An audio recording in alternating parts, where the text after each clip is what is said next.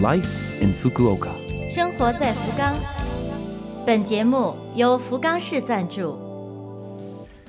听众朋友们好，我是 DJ 露露，欢迎您收听《生活在福冈》。我们这台节目已经快一年了，时间过得真快。老规矩，每月最后一次是嘉宾访谈。那么今天这位呢，我们还是让他自己来跟您打招呼吧。您好，哎，你好，嗯，请您自我介绍一下。呃，我姓王，嗯，叫王强，王先生现在在做什么呢？呃，我是从事餐饮工作的，餐饮在什么地方呢？呃呃，日日本料理在这个在福冈的中央区，这福冈中央区，呃，靠靠近海边那个一个设施里面，哦，您来日本多长时间了？呃，我是九四年来日本的，应该是二十二十二十七年左右吧，二十七年。对对。那么来到福冈是从一开始，哎，对，我一开始九四年就是留学来，然后直接在福冈，是一直一直在福冈工作生呃生活工作。那二十七年生活在这座城市，一定感触很深吧？嗯，是的，这个二十七年到其他城市也去过，但是觉得还是福冈这城市确实不错。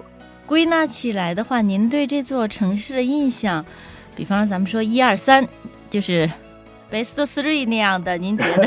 所以这维斯特苏里，呃，用一个形象来说的话，感觉好像有一个那个小东京的这个感觉似的。只要是东京有的东西，福冈应该都有。比如说，呃，福冈有靠近海，有九州最大的这个鱼市场，还有九州最大的这个商业中心、娱乐娱乐街道，还有道姆，还有这个过海桥。我觉得这个福冈这城市，而且人人还不多，正好是一百多万人，所以觉得好像是个非常宜居的这个城市似的。适合居住是吧？对对，嗯，您来日本二十多年的话，对于两国的文化，因为经常有人说哈，咱们日本和中国两国是似近又远的两个国家，文化仿佛是很相似，但是呢，细的分起来或者说自己生活进去的话呢，发现有不少差异。对这点你有什么感触吗？嗯，这个我感觉还是感触还是很深的，因为其实我的夫人是日本人，啊，呃，所以我们家庭里面，这个就是这个，我儿子虽然算是混血儿，但是他完全是出生在日本，接受的日本教育，所以我们家里面经常出现就会出现这种插这曲，种我在文文化文文化碰碰撞吧，生活嗯生活习惯的不同碰撞吧。能不能举个例子呢？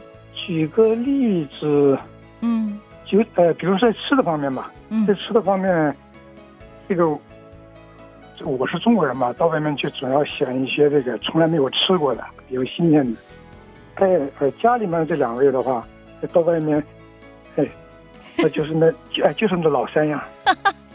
哎，去中华料理的话，就是青椒肉丝、回锅肉、恰饭，啊，永哎永哎永远不变的。感觉这样这种方式，你要想让我推荐一个哎这个新的菜好吃，绝对不会听你的。明白嗯。，开哎开个玩笑啊。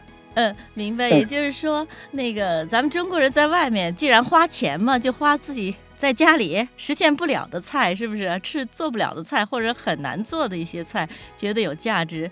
那日本人就觉得吃顺口的，他平时哎很，习惯。对对 对对，当然也也也能够理解，也能嗯够嗯，理解，嗯，确实，像您说的是，呃，福冈这座城市，首先它是西日本的最大的城市，它就是说，呃，东京有的咱们这儿全都有，同时东对京没有的，咱们这儿有安逸，对不对对哎对，人口各方面的平衡都掌握的不错。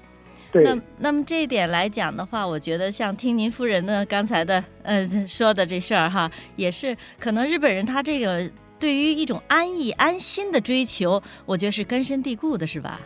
嗯，也可能和这个岛国这个文化有关系吧，嗯嗯。哎哎哎，好，受益不浅。今天谢谢您了。哎呀，谢谢你，谢谢你。嗯嗯，好，再见。好好好，再见。啊，拜年拜年， 拜个晚年。啊、对对啊，好、 啊，应该算早年吧。对，好，谢谢您。好，再哎好见再见。嗯哎。